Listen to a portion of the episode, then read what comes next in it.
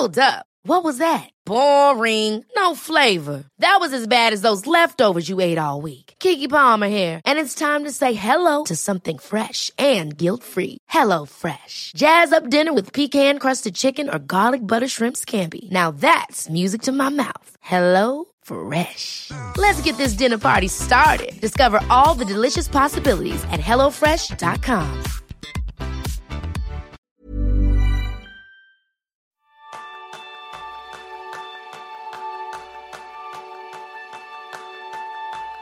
¿Te gustaría mejorar tu nutrición, pero no sabes qué consejos funcionan de verdad y cuáles ignorar?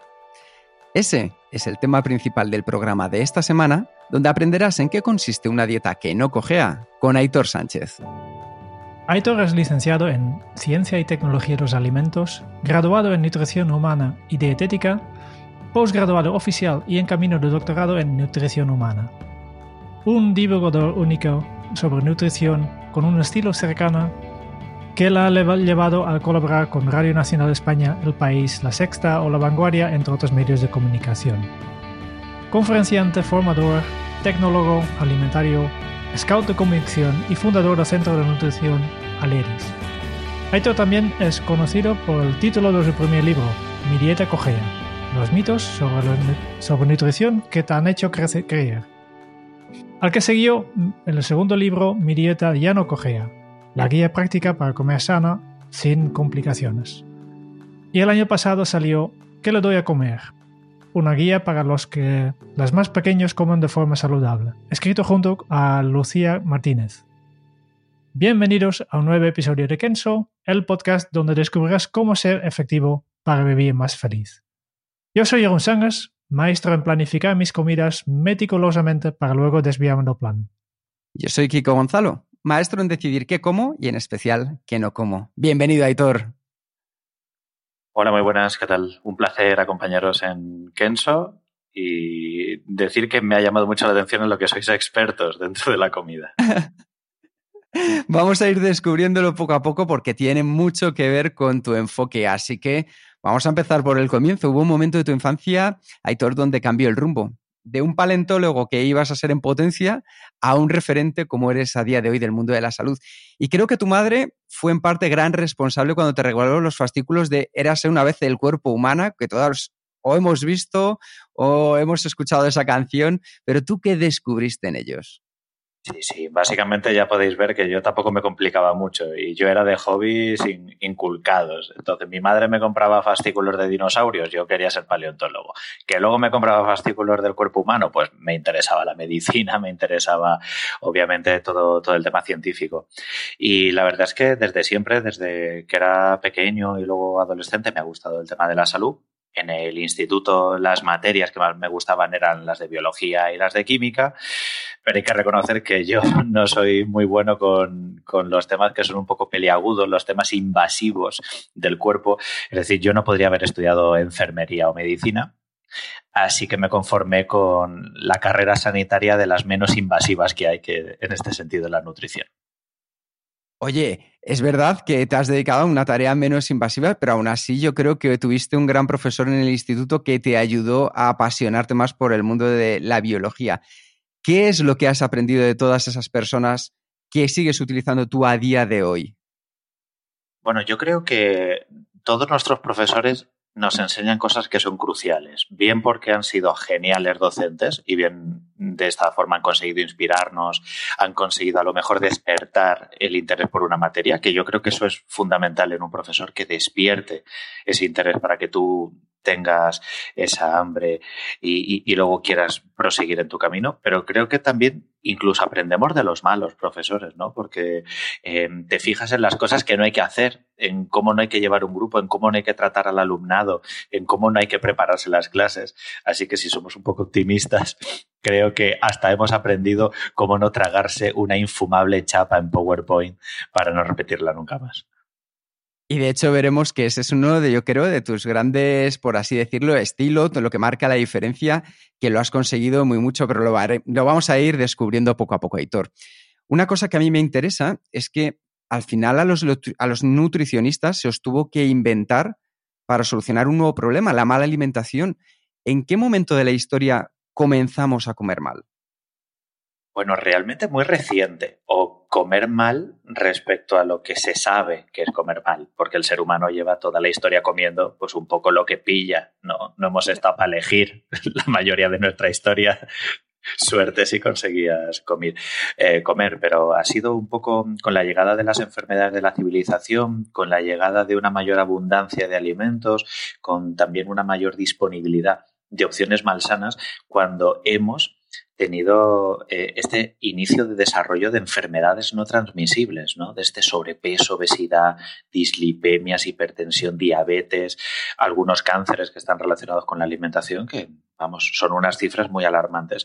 En precisamente la frase que has dicho es un poco la, tesis que, que, manejo en la última charla TED que di, que era que a las nutricionistas se nos tuvo que inventar, que es un poco de manda huevos que hemos estado las últimas décadas comiendo tan mal que hay que inventar una figura concreta de un personal sanitario para que nos corrija y diga, oye, que a lo mejor no era por aquí, por donde había que ir. La verdad es que la nutrición es uno de esos temas como la política, la religión o el fútbol, o sea, porque pensamos que sabemos de nutrición. Y yo te quiero preguntar, ¿cuál crees que es la principal razón por la que hay tantos mitos y tanta desinformación en el mundo de la nutrición?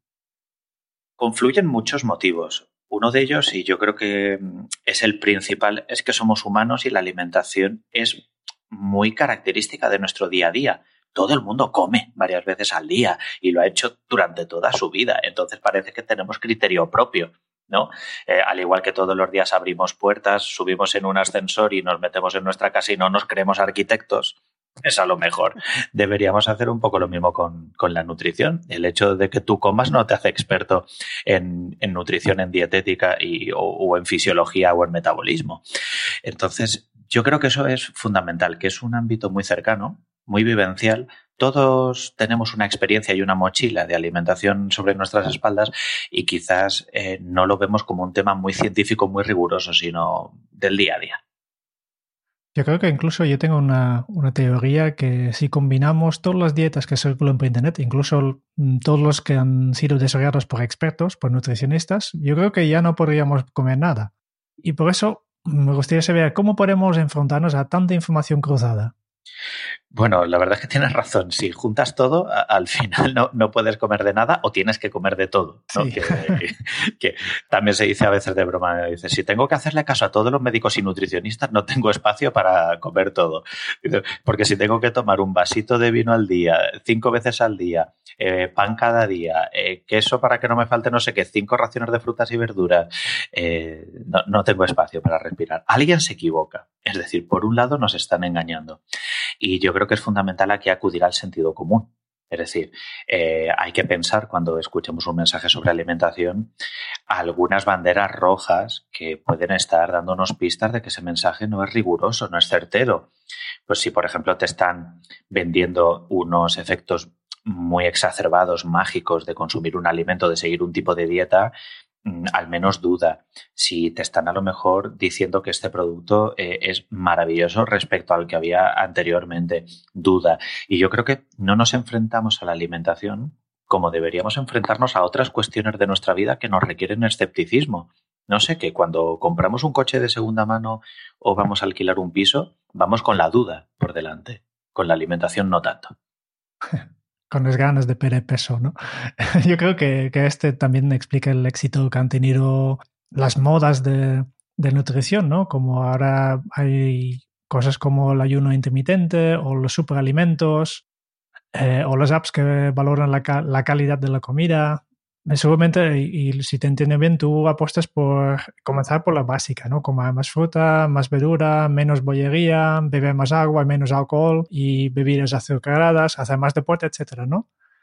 ¿Dónde ha quedado este sentido común? Sí, pues, pues mira, eh, es que realmente estas cosas que acabas de decir son las que están completamente cargadas de sentido común. Eh, hay muchas veces que en alimentación discutimos por diferencias que son las, eh, las menos importantes. Hay gente que está discutiendo en Twitter sobre si a lo mejor la carne blanca, la carne roja no son tan peligrosas. Hay otras personas que hablan de los antinutrientes de las legumbres.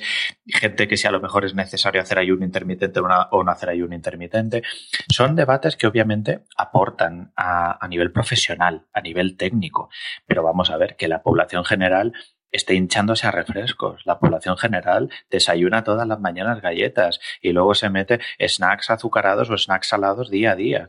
Em, bajo mi punto de vista, eh, ha habido muy pocos avances científicos en nutrición durante los últimos 10-20 años que justifiquen que el mensaje que se le da a la, a la población tenga que cambiar.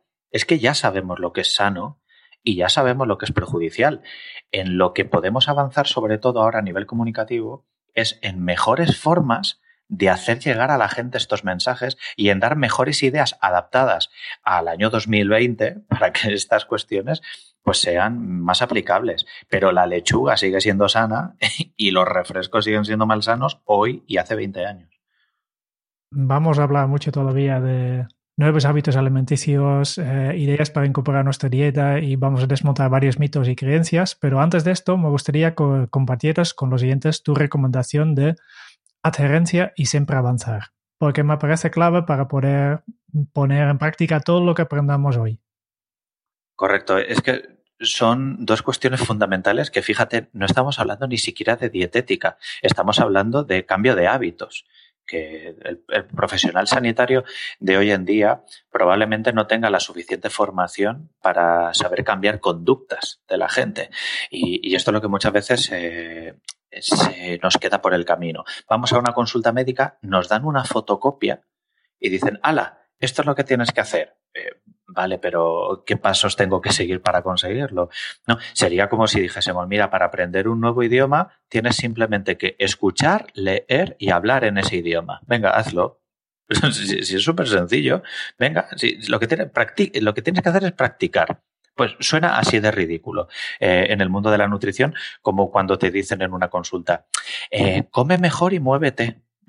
Venga, come mejor y muévete. Si, es solo eso. Claro, hay muchos pasos intermedios, hay que fragmentarlos y es muy importante darle a las personas eh, qué consiguientes pasos serían los que le van a hacer emprender ese camino. Por eso esas dos cuestiones que me parecen que son fundamentales, el no volver atrás y la adherencia son clave. Si tú te estás tomando un refresco al día, eh, no necesitas hacer un cambio necesariamente a la semana siguiente dejar de consumir refrescos es que va a ser muy, complicado. Entonces es importante ponerlo un poco en contextualización y decir, mira, tú te metías al mes 31 refrescos. A lo mejor con que el mes siguiente te metas solo 20, estamos haciendo un cambio muy importante. Y lo que es imprescindible, no volver atrás. Me parece maravilloso porque al final es una forma de generar y poder poner en práctica esos nuevos hábitos y en especial de mantenerlos, Aitor. Vamos a, tu libro, vamos a tu libro, a tu primer libro, Mi dieta cojea, que el prólogo lo escribió Miquel López Iturriaga, el comidista, amado y venerado en estos lares, y comienza con la siguiente frase. Hay personas que se asombran de lo mal que comemos y yo me asombro de que queden personas que coman bien.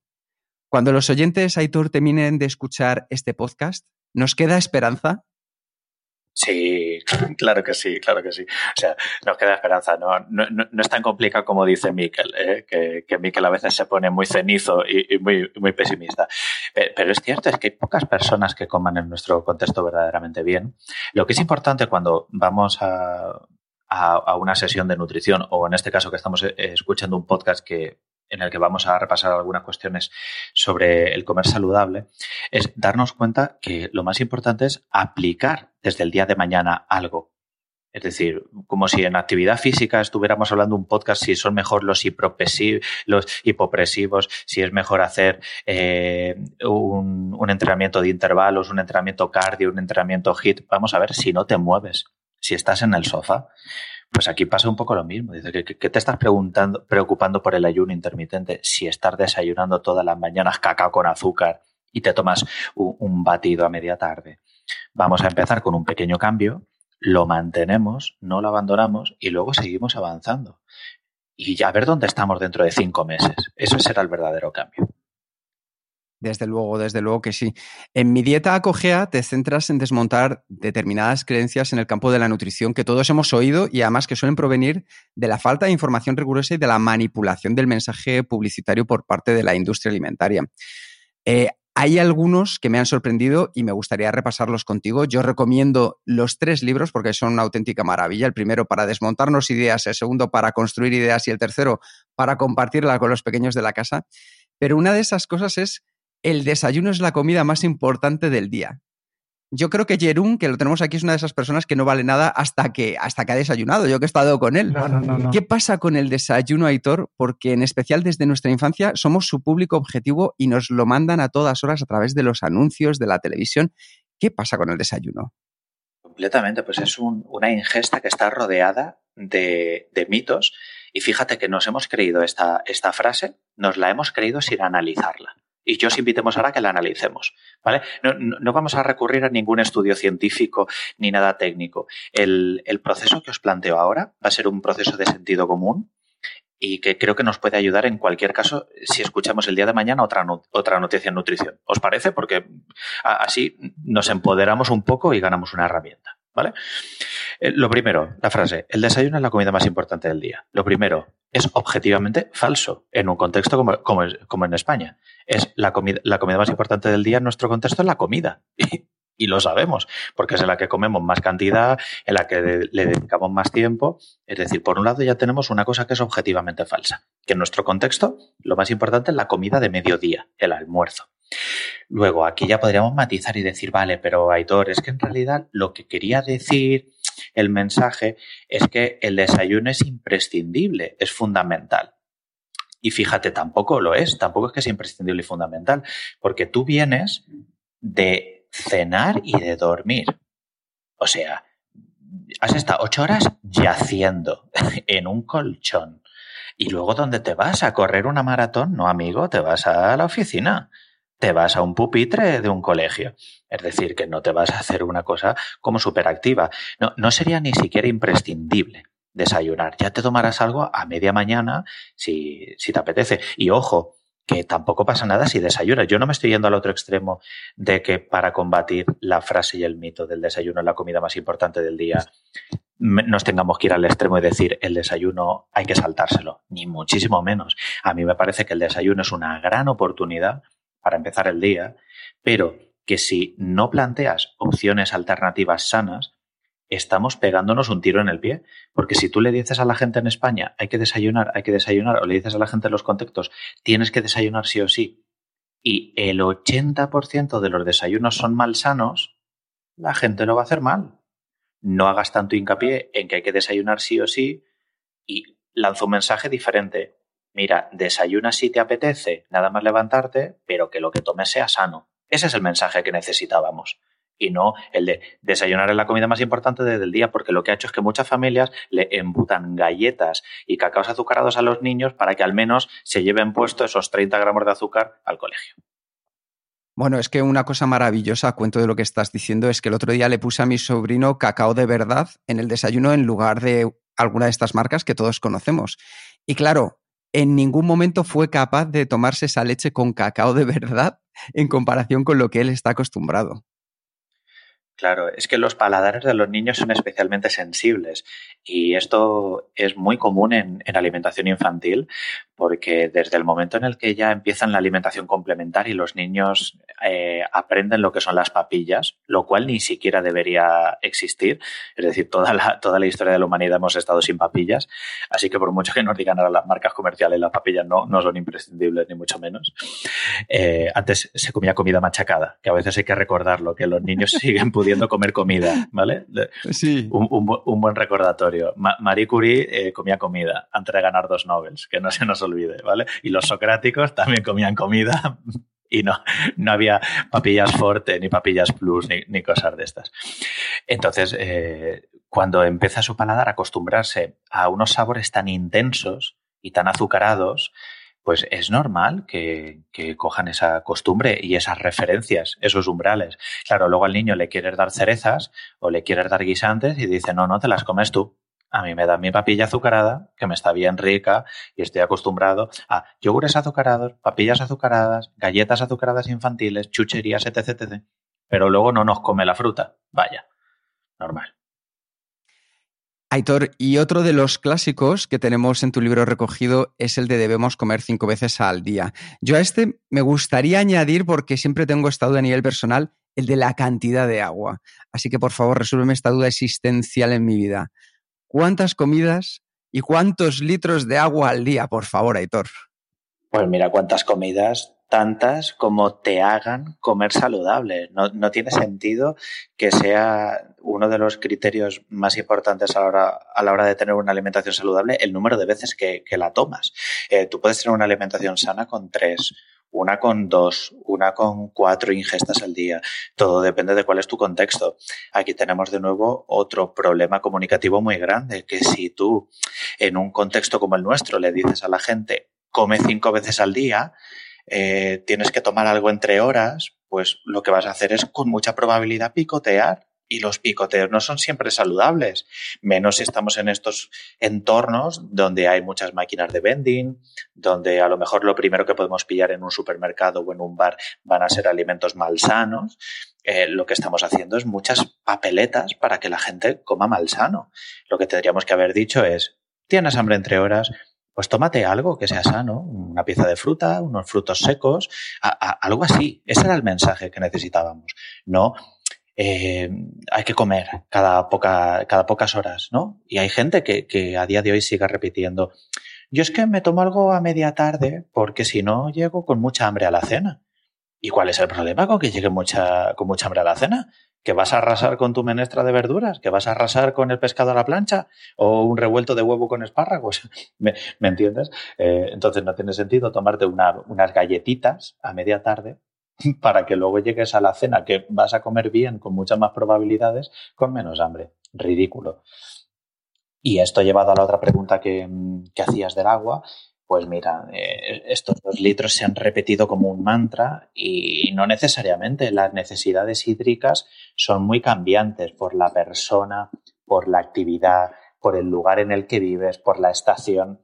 Entonces, eh, para no preocuparnos sobre los dos litros diarios, fíjate, eh, nuestro cuerpo tiene un software instalado que se llama SED, que te dice cuánto tienes que beber, porque no, nadie quiere deshidratarse y entonces va funcionando también un poco con, con, el tema de la sed. Nada tiene que ver tampoco, por ejemplo, cuando tú te tomas un gazpacho, una sopa, un caldo, un guiso, que son alimentos y preparaciones que también hidratan.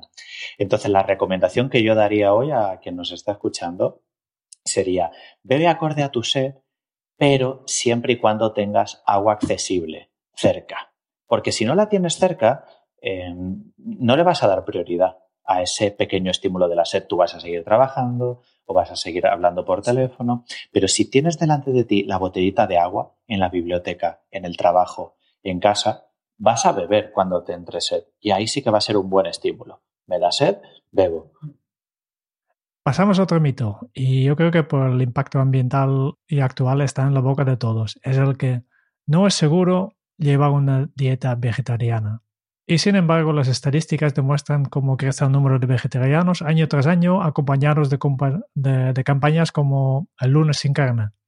Sin tener que irnos a un extremo al otro, ¿qué nos aporta incrementar el porcentaje de dieta vegetariana y disminuir el porcentaje de dieta carnívora? Bueno, lo primero y para que no nos eh, puedan decir luego que hemos hecho malentendido, eh, una dieta vegetariana nunca va con porcentaje, o sea, no es gradual, es categórico. Es o eres, o eres vegetariano o no eres vegetariano, ¿no? Eh, igual que la dieta. Es como una dieta, una dieta sin gluten o una dieta con gluten, pero no, yo, no, yo soy un poco celíaco, no, no eres un poco celíaco, ¿no?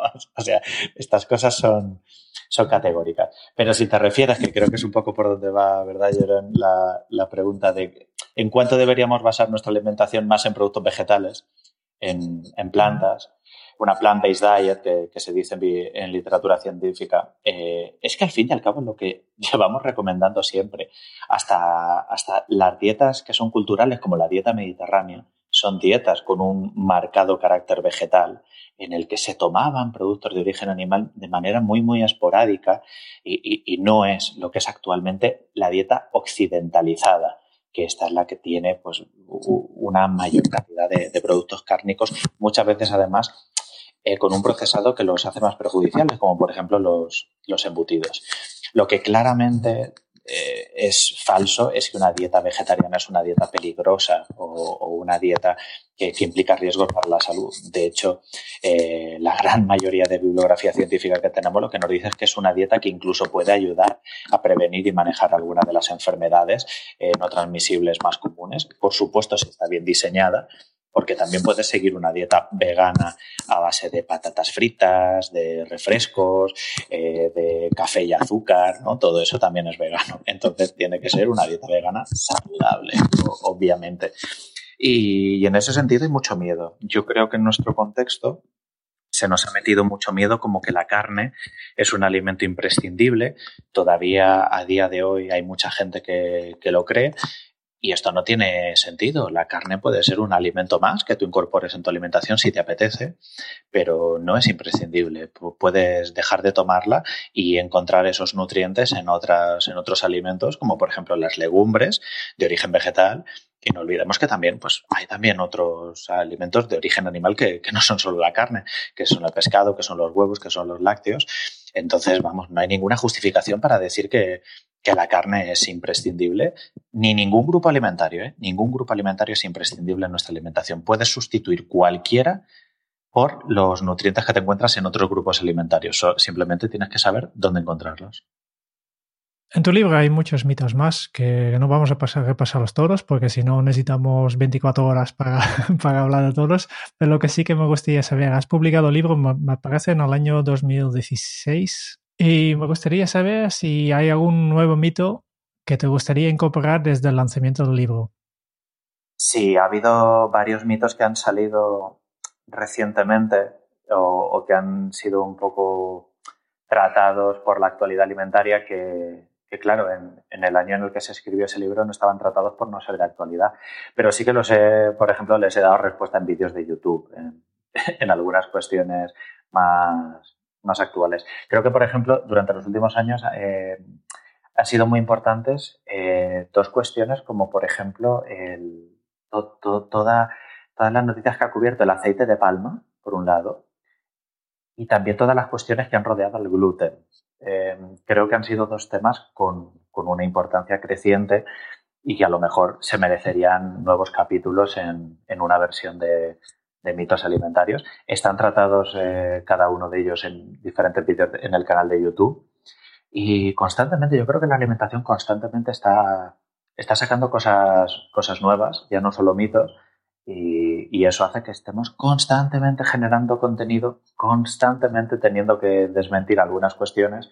Y, por ejemplo, el último vídeo que va a salir ya, eh, que a lo mejor cuando se, lanza el podcast ya estará disponible, es sobre las propiedades que tiene el agua con limón en ayunas, que parece que es súper mágico para mucha gente. Y entonces pues ha habido que dedicarle también un vídeo a esta temática, al agua con limón. Para ti, Kike, porque me parece que tú tomas... ese es para mí directamente, Aitor. Sí, pero porque tomas agua con limón cuando te despiertas. Sí, sí, yo tengo siempre vasos de agua eh, por toda mi casa. Eh, tú buscas y lo que más encontrarás es vasos, vasos, vasos y normalmente por la mañana ya tengo un vaso incluso con agua con limón. O sea, esa es mi vida en mi casa. Y está bien, ¿no? O sea, quiero decir, está rico, es agua y tiene un chorreón de limón. Eh, y está bien. Un poquito ácido, sí, ya está. Sí, pero no, no, nos depura, no nos detoxifica, no nos baja la hipoteca tampoco. Es decir, es agua con limón. Ya está. Y sigo siendo el mismo después de bebérmelo. No, pero ¿sabes qué es lo que puede que, te haya pasado a ti y que también le pasa a mucha gente que se encuentra mejor cuando toma agua con limón por las mañanas y, en ayunas? Que no es tanto lo que le genera el agua con limón, sino los beneficios que está obteniendo al cesar de hacer lo que hacía antes. A lo mejor no es el agua con limón lo que le hace a muchas personas que se encuentren bien por las mañanas, sino el hecho de no tomar galletas, leche, eh, cereales de desayuno, un café, un, desayuno que pudiera ser más pesado. entonces, e, e, este mismo ejemplo que acabo de poner es fundamental para entender cómo son los estudios científicos en dietética, porque tú muchas veces no sabes qué parte es atribuible al alimento que introduces y qué parte es atribuible a lo que dejas de hacer. Sí, sí, yo es que no podría estar más de acuerdo porque desde que era un niño en mi casa siempre se cenó muy fuerte y por las mañanas eh, yo no tenía, y es algo que me sigue sucediendo de hoy, no tengo hambre. O sea, me cuesta mucho desayunar. Y el agua, es cierto que para mí es como un sustitutivo hasta el mediodía, que como una pieza de fruta o algo para llegar a la, a la comida, pero me cuesta mucho ingerir alimentos sólidos para desayunar en tu caso puede estar completamente justificado no, desayunar eh, una gran cantidad porque vienes de hacer una cena fuerte. Entonces, a lo mejor has pasado años de tu vida desayunando por inercia, porque era lo que hace todo el mundo y no a lo mejor no te entraba bien por la mañana y has descubierto que al simplemente tomar un vaso de agua con limón te encuentras mucho mejor porque estás más ligero. Estamos aquí en España y España está conocido por su su dieta mediterránea, ¿no? Y lo que primero, antes de pasar a otros temas, me gustaría saber si estamos cometiendo la dieta mediterránea en la dieta occidentalizada. Vamos, completamente. Además, a mí me encanta recordar que en España, en España no se llega a dieta mediterránea. Nos creemos porque tengamos un montón de kilómetros de costa mediterránea que ya, ala, pues como estoy en el Mediterráneo, sigo dieta mediterránea. No, no, no, no. Ni muchísimo menos. En España se sigue una dieta occidentalizada. Una dieta mediterránea es una dieta que está basada en, frutas, verduras, hortalizas, legumbres, las del huerto que había en la de casa, de cereales integrales, no refinados, ¿no? Este, este pan negre de, de, pobres que muchas veces se, se, tomaba, legumbres, porque era lo que era accesible, y de vez en cuando, de vez en cuando, te tomabas ahí, pues, el borrino de la matanza, unos huevos del huerto de al lado, o si tienes la suerte de vivir en la costa, pues la pesca del día o la pesca de esa semana. Nada que ver ahora. Ahora la gente se despierta y se toma zumos, se toma batidos, se toma bollería, se toma galletas. A media mañana otra pieza de bollería. Es la hora de comer y a lo mejor lo que se están tomando es un arroz a la cubana o un plato de pasta. Claro, es que eso no es dieta mediterránea, porque tengas tomate frito en tu plato, eso no es un gazpacho y un salmorejo. Ever catch yourself eating the same flavorless dinner three days in a row? Dreaming of something better? Well, HelloFresh is your guilt-free dream come true, baby. It's me, Kiki Palmer. Let's wake up those taste buds with hot, juicy pecan-crusted chicken or garlic butter shrimp scampi. Mm. Hello Fresh. Stop dreaming of all the delicious possibilities and dig in at HelloFresh.com. Let's get this dinner party started. Hiring for your small business? If you're not looking for professionals on LinkedIn, you're looking in the wrong place. That's like looking for your car keys in a fish tank. LinkedIn helps you hire professionals you can't find anywhere else, even those who aren't actively searching for a new job but might be open to the perfect role. In a given month, over 70% of LinkedIn users don't even visit other leading job sites. So start looking in the right place. With LinkedIn, you can hire professionals like a professional. Post your free job on linkedin.com slash people today. Completamente de acuerdo. De hecho, una vez que ya hemos puesto en contexto, nos has estado explicando el para qué y el cómo de la nutrición, vamos a bajar un poco más al qué podemos hacer. Y tú ya pusiste en su lugar a los mitos alimentarios y en tu segundo libro, Mi dieta ya no cojea, nos propones 10 sencillos pasos para poder recuperar el control y conseguir que nuestra dieta deje por fin de cojear. No vamos a repasarlos todos, los pasos, aunque sí queremos aprender el proceso a grandes rasgos. Primero, yo creo que es importante entender qué debemos comer. ¿Nos puedes resumir, Aitor, de manera breve en qué consiste una dieta saludable? Una dieta saludable consiste, y esto hay un gran consenso científico, en que es una dieta en la que no se debe comer mucha cantidad, es decir, no tenemos que llegar a, un sobrepeso, es decir, que comamos lo que necesitamos, no más. Esto creo que es algo lógico y normal. Que tenga una gran abundancia de productos de origen vegetal frescos, es decir, que haya más volumen en nuestra dieta de verduras, de hortalizas, que es la que muchas veces tienen una, vamos, un protagonismo ridículo. Nos creemos que por, partirnos un tomate ahí a lo largo del día eso es suficiente. No, mira, mi ración de verduras, no perdona. Es que hay que tomar más ensaladas, hay que tomar más guarniciones de verdura, es que hay que tomar más, como, como nos guste, más verdura al horno, más verdura al micro, más verdura al vapor, eh, salteada, en curry, eh, en hummus, en, un pate vegetal, como, como nos guste. Y luego esto tiene que estar complementado pues, con, unos alimentos proteicos o unas grasas de calidad.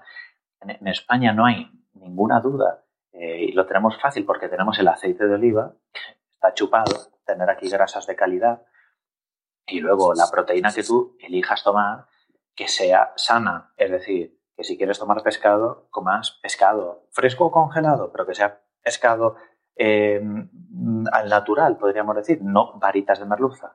Si quieres comer carne, te tomes tu, tu, filete de lomo o tu pechuga de pollo, pero no te tomes todo el día salchichón o chorizo, porque son embutidos.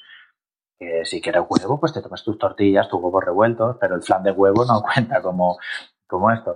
Y obviamente que aumentemos, y esto sí que es un consenso ahora bastante grande, que deberíamos aumentar más las raciones de legumbres semanales, que las tenemos muy, muy olvidadas en nuestro contexto. Para mí ya queda claro. Eh, tengo algunas cosas que tengo que cambiar en, en mi dieta, pero y la teoría la sé, ¿no? Una vez que sabemos exactamente qué es lo que hay que comer, en qué consiste una dieta saludable, el segundo paso, eh, según tu libro, es que hay que aprender a planificarnos y anticiparnos a nuestro día a día. ¿Nos puedes explicar una cosa sencilla que podemos hacer para planificar nuestras comidas saludables? Sí, muy sencillo, porque a veces parece que planificarse ya nos estamos imaginando en una pizarra y que la gente va a decir, pero si yo no tengo tiempo, si yo quiero ser más eficiente, ahora de verdad me estás pidiendo que invierta más tiempo para comer mejor.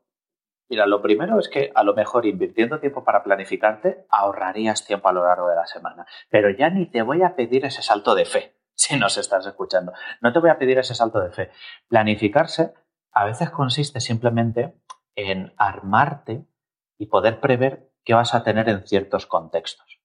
os pongo dos ejemplos. En el trabajo, que hay mucha gente que dice, ay, venga, vamos a bajarnos a tomarnos un café abajo. Y todas las mañanas acaban desayunando una tostada de pan blanco y un café con azúcar, o un café con azúcar y una bollería no sé, sabes que llevas siete años trabajando en ese trabajo, que no te tiene que pillar de sorpresa, que ya te has tomado mm, mil cien desayunos, ¿no? Eh, a lo mejor es el momento en el que puedes anteponerte a eso y llevarte una bolsa de frutos secos y tener unas nueces, tener unas almendras en el trabajo y vas a ahorrar dinero en cafés y en tostadas o en bollería eh, cuando vayas a tomarte el café o en la máquina de vending de tu trabajo, porque un euro al día en la máquina se te va y no te das cuenta. Y luego nos quejamos con que las nueces son caras, eh, que, sería preferible tenerlas debajo de tu, de tu mesita. Fíjate qué cambio más tonto. De voy a cambiar las meriendas cuando estoy en el trabajo o las medias mañanas. ¿Me voy a llevar siempre fruta de casa o me voy a llevar frutos secos? Y vas a cambiar una ingesta completamente ridícula vas a ahorrar dinero y no te requiere planificación. La próxima vez que estás en el súper te pillas cuatro bolsas de almendras y te las llevas al trabajo. Se acabó, no has tenido que invertir nada de tiempo. Eso es una, cosa muy sencilla, al igual que otra puede ser prever un poco lo, que propongo en el segundo libro, es que cada persona tiene que hacer una pequeña evaluación de, de qué contextos tiene a lo largo de su día que no se lo ponen fácil. Yo, por ejemplo, voy mucho en tren y voy mucho en, avión. ¿no? Eh, y me encuentro constantemente en Atocha o en Sanz o, en, los aeropuertos. Y entonces, claro, llegas al aeropuerto y ya venimos con, la misma queja de siempre. Ay, si es que no hay nada sano en los aeropuertos y es caro. Y, ¿Pero qué pasa? ¿Es que no lo sabías? O sea, es que esto te pilla de nuevas. ¿No, ¿No, has estado ya 30 veces en esos sitios? Llévate tu botella de agua, te echas una bolsa de frutos secos, y luego no te quejas de que la fruta en los aeropuertos está al precio de la leche de unicornio. Claro, claro que está cara, pero ya lo sabías. Entonces, siempre en el bolso o siempre en la mochila una bolsa de frutos seco me parece fundamental y es mucho más fácil. Luego, ay, a ver qué me picoteo. Mira, la mandarina viene ya con su envase y todo y está dividida en monodosis. Aitor, la, la última parte del, de este libro de Mi dieta ya no cogea me ha parecido muy interesante e incluso creo que debería ser leído en primer lugar, porque explicas cómo podemos encontrar la forma de comer de acuerdo con nuestros valores. Y yo creo que es algo básico que también encontraremos en, nuestro ámbito, la productividad. ¿no? alguien que no tiene una motivación intrínseca difícilmente consigue cambiar. ¿Nos puedes dar algunos ejemplos de cómo los valores afectan a la dieta? Sí, claro que sí. Em, además, te explico que lo dejé para el final porque quería que fuese lo que a veces en divulgación decimos una emboscada científica. Es decir, muchas personas llegarían al libro porque su prioridad es la salud, pero luego había otras cuestiones medioambientales, de ética, de consumo, que después de haber aprendido cómo es comer saludable, te das cuenta que además tienen otros, otros beneficios para otras cuestiones que no son meramente eh, la salud. Por ejemplo, si basamos nuestra alimentación, como he recomendado, en estos productos vegetales frescos, más frutas y más verduras, eh, tiene varios beneficios asociados en cuanto a nuestros valores. Si tú compras algo fresco de origen vegetal, eh, con mucha probabilidad va a ser cercano, es decir, que va a contaminar menos con mucha probabilidad va, a ser de tu entorno socioeconómico más cercano también, es decir, que no estás contribuyendo a, que a lo mejor ese, parte de ese dinero pueda ir a, grandes empresas o que pueda estar yendo fuera de tu entorno socioeconómico más cercano, sino que pueda de alguna manera redistribuirse mejor. son algunas cuestiones que, la gente también debe valorar si entra dentro de sus, de sus prioridades. Y otra de las cuestiones que también abordamos es el, el impacto que tiene nuestra alimentación, tanto para el planeta como para otros seres. Mm, por ejemplo, si eh, tú te alimentas a base de alimentos que son muy contaminantes, que tienen mucha huella hídrica o mucha huella de carbono, pues está bien que lo conozcas, porque es posible que te quieras plantear el reducir el consumo de ese alimento, a lo mejor que puedas cambiarlo por otro que esté más cercano a tu casa y que por lo tanto no tenga tanta, tantas emisiones de transporte. Y, lo mismo con el impacto que causa a otros animales o, incluso al propio ser humano. El entender, por ejemplo, que hay algunas marcas que no cumplen eh, los mismos estándares de trabajo o no cumplen los derechos humanos que deberíamos garantizar eh, y, por supuesto, el sufrimiento animal que genera eh, comerse a otros animales o comerse alimentos que producen otros animales, que creo que es importante tener ese debate y esa conversación sin, eh, desde un punto de vista riguroso, es decir, pudiendo entenderse todas las partes sin extremismos y que yo creo que más gente de la que pensamos está dispuesta a tener este debate y esta reflexión si no se siente atacada. A veces, pues un pequeño cambio que hacemos en, nuestro día a día puede haber un, un gran impacto si hacemos todos, ¿no?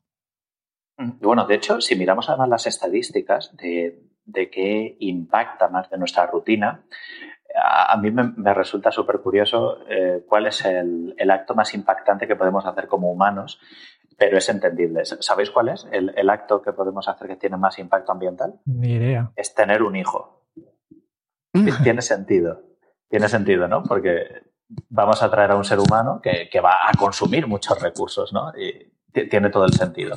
Vale, pues después de ese, de ese hijo, el, acto que, más eh, impacto tiene es nuestra alimentación, porque la hacemos a diario, es una cantidad importante es un, importante volumen de, de producto, más de un kilo al día, y, y lo hacemos con una recurrencia muy alta. Es decir, todo el mundo come una gran cantidad de alimentos en el planeta. Entonces, cambiar tu patrón alimentario puede ser una de esas cuestiones que más reduzca la huella que tú tienes en el planeta, atendiendo a de dónde son los productos que consumes y también eligiendo qué productos consumes. Es mucho más sostenible consumir alubias, judías, garbanzos, porque es una legumbre y es eficiente, que comernos, por ejemplo, una hamburguesa de ternera. Porque tú para tener una ternera tienes que criarla varios meses, tienes que alimentar a esa ternera, tienes que hidratar a esa ternera, luego tienes que matarla, tienes que preparar la hamburguesa, tienes que transportar esa hamburguesa y al final tiene una huella hídrica que es hasta 10 veces superior al equivalente de proteína y el equivalente nutricional que solo hubieras obtenido a, partir de la legumbre. Entonces, bueno, eh, es simplemente información. Lo tenemos. Cuando tú te tomas un filete, estás contaminando 10 veces más si te estás tomando un plato de, garbanzos. Y ahí la decisión ya es tuya. vale.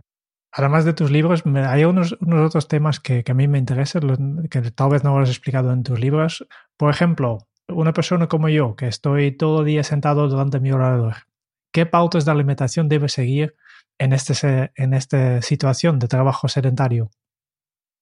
Pues mira, en, esos casos lo que es fundamental o, un abordaje que solemos hacer en nutrición es el de priorizar qué alimentos tienen que estar en tus ingestas. Me refiero, no vas a necesitar a priori, por lo que me has dicho, mucha energía. Eh, eso que nos dice que a la hora de hacer tu comida o tu cena, o incluso tus, picoteos, vamos a intentar no comer de tantos alimentos que sean energéticos o que tengan una función puramente energética. Eh, ¿De cuáles estaríamos hablando tradicionalmente? Pues de los cereales, de los tubérculos, eh, de, las harinas en, general. En, tu caso, si imagínate que te tuvieras que hacer un tupper para el trabajo, ¿no? una comida para llevar. Eh, no tendría sentido que te llevases a, diario platos como unos macarrones carbonara, ¿no? que tienen mucha densidad energética, que es pasta. En, tu caso, yo intentaría priorizar que esas comidas estuvieran eh, con más protagonismo de, verdura, que es la, que deberíamos consumir en primera instancia, y luego de, esa ración proteica, o de carne, de pescado, o de huevos y de legumbre, la que a ti te apetezca. y con esto yo creo que ya podemos sacar ideas para, para personas sedentarias y combinando lo que os he dicho. Venga, un día verduras y legumbre y te llevas al trabajo una ensalada de garbanzos. Muy bien. Al día siguiente, huevos y verdura. Y te llevas un revuelto de huevo con alcachofas, un revuelto de huevo con espárragos. Al día siguiente me voy a llevar verduras con carne y a lo mejor te llevas un filete de pollo con judías verdes. Y al día siguiente dices, venga, me voy a llevar pescado con verduras y te apetece hacerte brócoli con un filete de atún. Es, y, fijaos qué sencillo, ¿no? Pues mira, verdura y la prote, verdura y la prote, pero no le damos tanto protagonismo a platos como arroz, eh, pasta, eh, el pan, los bocadillos, patatas, no porque no puedan estar en una alimentación saludable, sino que en personas sedentarias no los vamos a priorizar y los podremos aumentar en tanto en cuando seamos personas más activas. ¿Quieres una persona más activa? Pues sí, te llevas tu atún, tu brócoli y también tu patata asada. Eso es un poco la estructura fundamental. Me gusta mucho lo que, lo que cuentas, Aitor, porque al final es centrar mucho en tus necesidades de cada momento, de cada contexto donde te encuentras. Y es probable que muchos oyentes se pregunten qué dieta sigues tú en concreto o cuál es la mejor dieta para comenzar después de escuchar este podcast a seguirla. Aunque yo entiendo que por lo que nos has estado contando y en vuestra metodología, lo primero es conocer a la persona para adaptarse a sus necesidades. ¿Por qué nos recomendarías ir a un nutricionista y cómo creáis una dieta centrada en uno mismo? Pues mira, lo que viene siendo el trabajo en consulta de, nutrición, que hay que recordar que somos profesionales sanitarios, eh, lo que hacemos en nuestra, en nuestra primera sesión, por ejemplo, es una hora de entrevista esto le sorprende mucho a la gente. Nos llaman, yo creo que hay como una persona al día que nos llama al centro al menos, que, se extraña, sobre todo si no nos conoce porque o no nos conoce por redes y, ha venido de boca a boca y no, y no conoce un poco nuestra manera de funcionar, que, que lo que dices, pero voy a ir y no me vais a dar la dieta el primer día. ¿Cómo, que no me vais a dar la dieta? Pero si yo voy a que me des la dieta, ¿cómo es que no me das la dieta? Y dice, mira, pues, y, se lo tienes que explicar. Es muy sencillo, porque es que en la primera sesión lo, que sería ideal del trabajo en nutrición sería hacerte una entrevista, empaparme de tu caso, para luego trabajar en casa y darte un abordaje que a ti te sea completamente personalizado.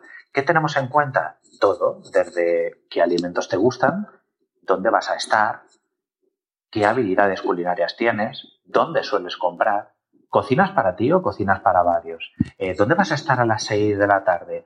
Eh, ¿Es que vives solo y por lo tanto vas a necesitar paquetes pequeños o algunos platos que, que yo pueda cocinar? Eh, para más personas o por el contrario te puedo decir que cocines para más gente y te lo dejes congelado en un tupper. Todas estas cuestiones las tenemos en cuenta y siempre decimos que el trabajo de, de un nutricionista es trabajar para que la dieta se adapte a ti, no te tengas que adaptar tú a la dieta exactamente igual que hace eh, alguien de psicología o un entrenador personal. ¿no? Eh, lo, que no tiene ningún valor es meterte a internet y descargarte una dieta. Vamos, de esas, además, nosotros compartimos menús saludables todas las semanas, gratis. Ideas de menú, pues mira, aquí tienes. Me, sobran a patadas. Eso no tiene ningún mérito. Darte un menú saludable no tiene ningún mérito. Eh, el, mérito es adaptar el menú con tus gustos, con tus preferencias, con tus características, con tu idiosincrasia y tus objetivos, por supuesto. Eh, eh, eso es lo fundamental y es en eso en lo que, en lo que trabajamos. Hablando de, objetivos, que, hemos hablado todo, todo el gato sobre qué es comer saludable, pero a veces hay personas que, que, cuando están pensando en dieta están pensando en, seguir una dieta solo para perder peso. Y si en mi caso yo no soy experto en nada, yo, yo esto de, de, perder peso no, no tengo que hacer, justo será justo lo, contrario, yo, yo, tenía que ganar un poco, pero para todos estos oyentes que están escuchando esto y, tienen el deseo de perder un poco de peso, ¿qué tiene que hacer? ¿Basta simplemente con comer saludable o tiene que hacer algo más?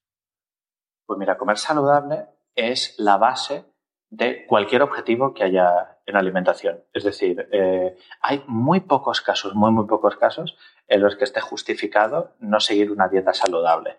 Bien, porque una dieta saludable para todo el mundo. Bien, imaginemos que puede ser un caso clínico y que tenga una necesidad de dietoterapia concreta y a lo mejor pues necesito una dieta temporal. Mira, os voy a conocer, os voy a, compartir un, caso que es muy típico, la dieta blanda.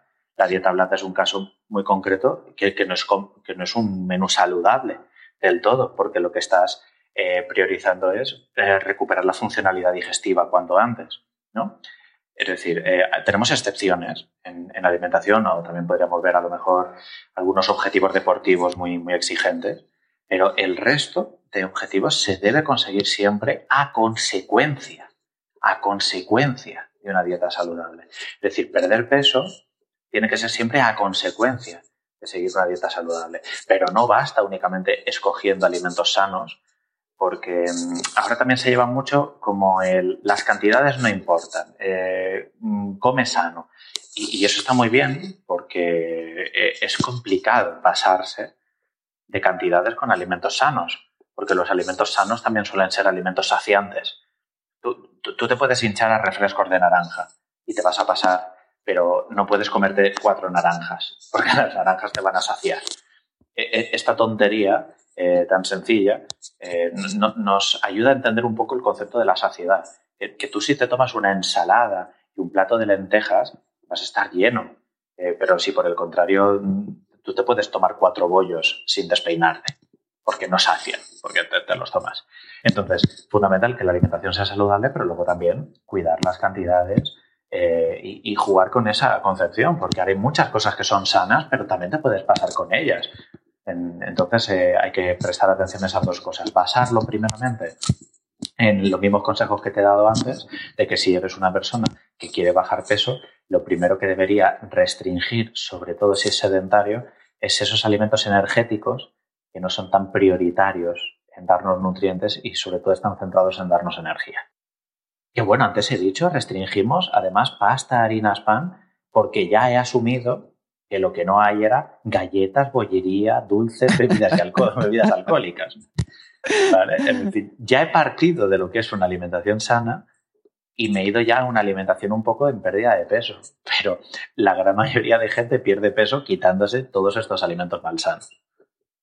Queremos respetar un poco de tiempo, por tanto, solo me quedan dos preguntas más y, vamos a hacer un salto de tema porque tengo una pregunta para ti que te ha dejado nuestro último invitado, Juan Gregorio, en el episodio 86 de este podcast. Y él quería saber, si pudieses volver 10 años atrás, ¿qué harías que dejaste de hacer? Yo personalmente entiendo, o, yo en el mundo de la nutrición. Si pudiera cambiar algo en el mundo de la nutrición de hace 10 años o si yo pudiese cambiar algo en mi vida de hace 10 años. algo de tu vida, yo creo, yo entiendo. Vale, pues la verdad es que probablemente lo que habría hecho es irme antes al, al extranjero, a vivir las experiencias que viví, por ejemplo, cuando estuve de estancia. Eh, yo hace 10 años estaría con 21 años y yo, por ejemplo, no disfruté de irme de, Erasmus. Sí que estuve luego en, becas eh, del doctorado, estuve viviendo fuera, estuve investigando fuera, pero yo uno de los temas que habría hecho, ahora mirando con la vista atrás, sería haberme ido antes, porque todas esas vivencias las habría adelantado. Que, no me arrepiento, yo, yo creo que en cada momento vital renunciamos a unas cosas, decidimos priorizar otras pero a lo mejor no me fui queriendo priorizar algunas cuestiones personales y hoy me doy cuenta pues, que no habría pasado nada si me hubiera ido antes al extranjero a aprender todo lo que, lo que he aprendido. Perfecto. Em, antes de pasar al cuestionario Kenso, una última pregunta es si tú tienes alguna pregunta final, siguiente paso, sugerencia o mensaje para los oyentes de este podcast. Sí, mira, una sugerencia yo creo que les querría decir es que comer sano eh, no es tan complicado, de verdad. Es que nos han pintado como que es muy, muy complicado, que tienes que estar como haciendo cálculos extraños y no, no. Una vez que haces una, una compra sana, te das cuenta de que no es, tan, no es tan complejo. Y sobre todo que somos animales muy del entorno, muy del contexto. Es decir, que solemos comer lo que hay a nuestro alrededor. Eh, yo siempre digo una frase que a mí me parece fundamental en el segundo libro la giro alrededor de este concepto mucho, y es que no dejes en manos de tu fuerza de voluntad lo que puedas dejar en manos de tu entorno. ¿A qué me refiero con esto? Que no tienes que depositar en ti todas las tardes de tu vida la fuerza de voluntad de que, ¿qué meriendo hoy? ¿Galletas o fruta? No, saca las galletas de tu casa. Sácalas. Genera un entorno saludable para que te sea más cómodo hacer buenas decisiones. Esto no quiere decir que no tengas que tomar galletas nunca más en tu vida, pero no te sometas al estrés de todas las tardes en tu existencia, cuando estés en casa, tener que elegir como si tuvieras que hacer fuerza de voluntad. No, sácalas de tu vida, en tu vida no haya, en tu frigorífico no haya bebidas alcohólicas, en tu frigorífico no haya refrescos, y ya cuando te quieras ir de cañas con tus amigos, pues te tomas esa cerveza o te tomas ese refresco esporádico. Esporádico. Porque si en casa tienes cervezas frías en la nevera, te las tomas. ¿Qué le decimos a los pacientes? Sácate las cervezas en la nevera y te las metes en la despensa para cuando te vengan invitados. Y así nunca te vas a tomar nunca una cerveza impulsiva, porque va a estar caliente. Y en España no tomamos la cerveza caliente, por. Mirad qué tontería, ¿eh? Qué tontería pero es una medida ambiental que hace que mejoremos muchísimo nuestra alimentación. Eso lo podemos hacer con todo. Un buen frutero, vaciar de nuestra casa alimentos malsanos y dejarlos para cuando estemos fuera de casa. Eso no es extremista, es sentido común simplemente. Genial. Eh, me parece un muy buen consejo y fácil de implementar incluso. Y por tanto, vamos a terminar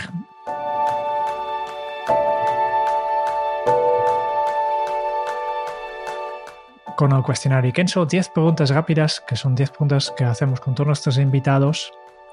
Empezando con, ¿cuál es tu lema? Pues tendría que irme a un lema scout, que es al fin y al cabo lo que soy, y es dejar el mundo mejor de como lo encontramos. ¿Cómo se titularía tu biografía?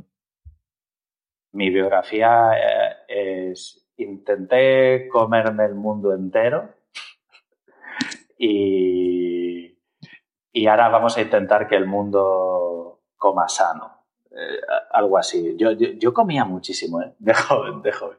Sí, sí, algo como vamos a intentar comer para, para no comernos el planeta. Algo así sería. Sin contar tus propios libros, ¿cuál es el libro que más has regalado? El libro que más he regalado creo que puede ser el de...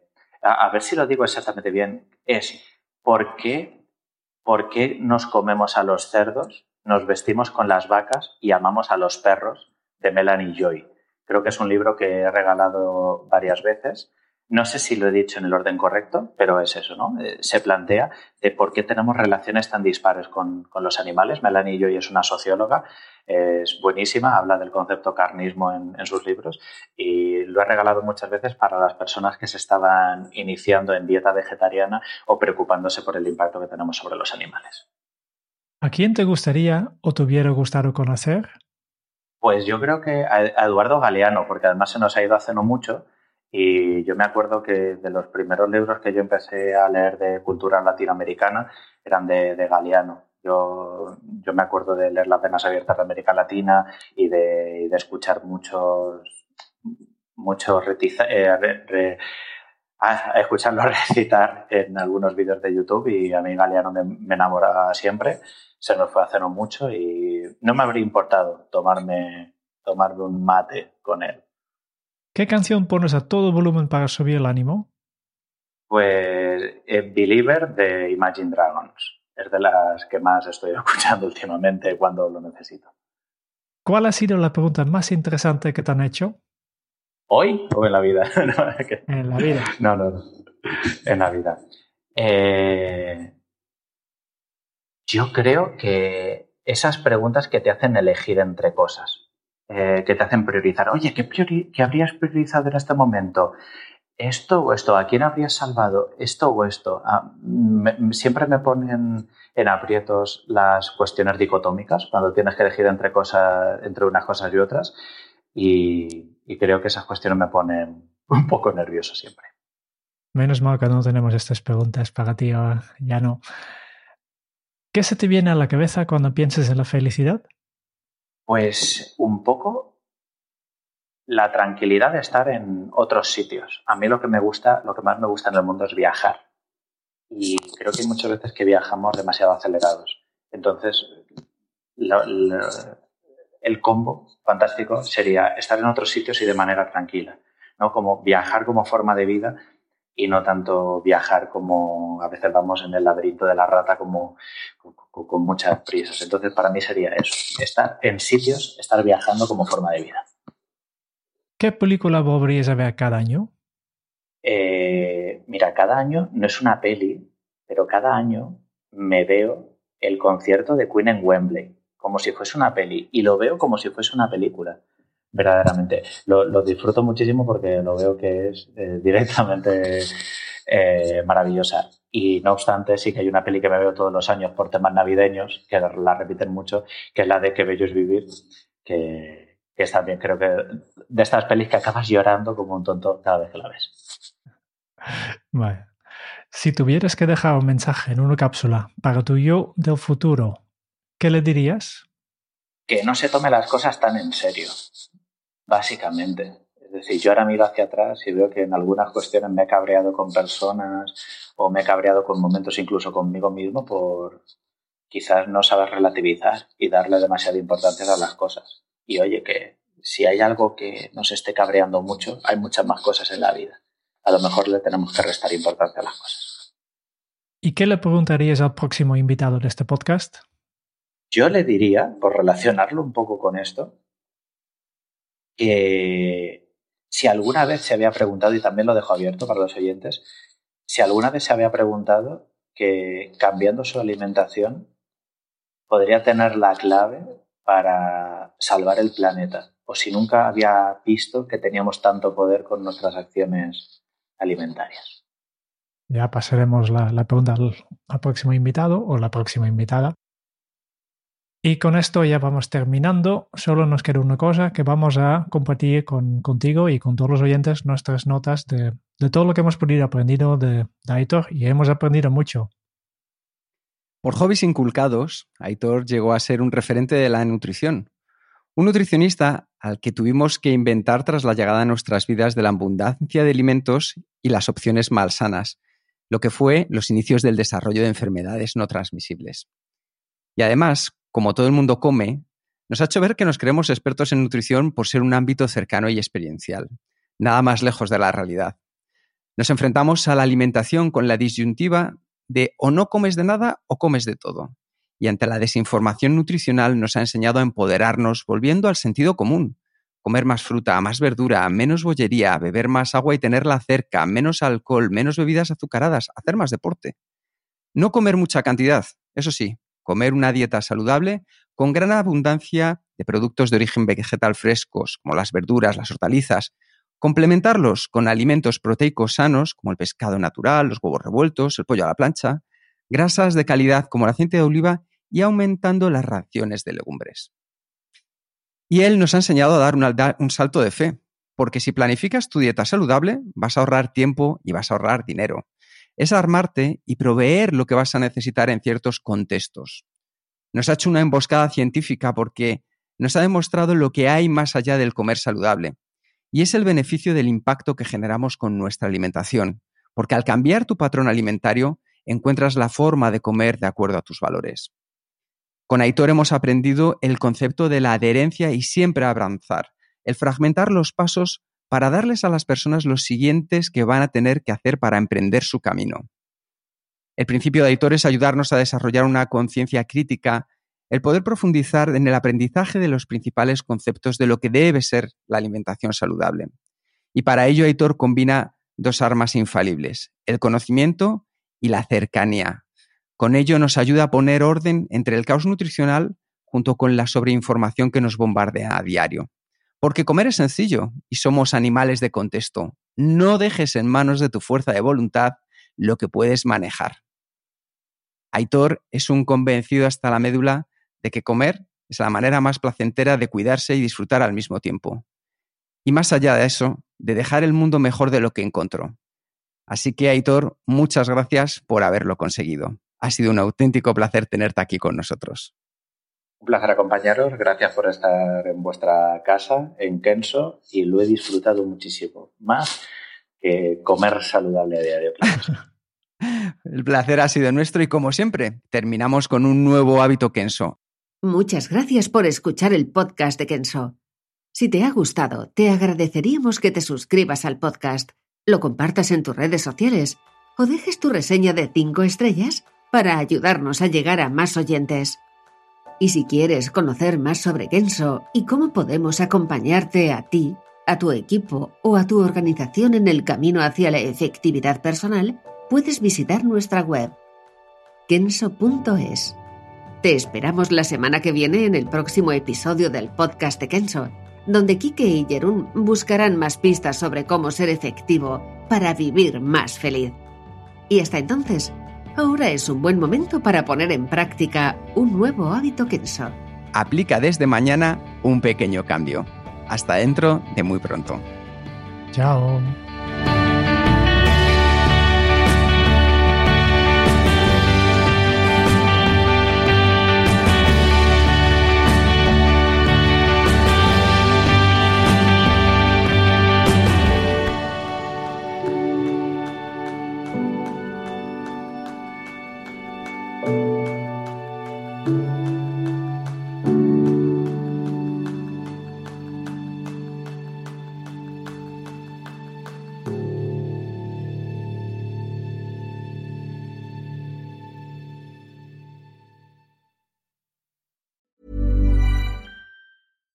Catch yourself eating the same flavorless dinner three days in a row? Dreaming of something better? Well, HelloFresh is your guilt-free dream come true, baby. It's me, Kiki Palmer. Let's wake up those taste buds with hot, juicy pecan-crusted chicken or garlic butter shrimp scampi. Mm. Hello Fresh.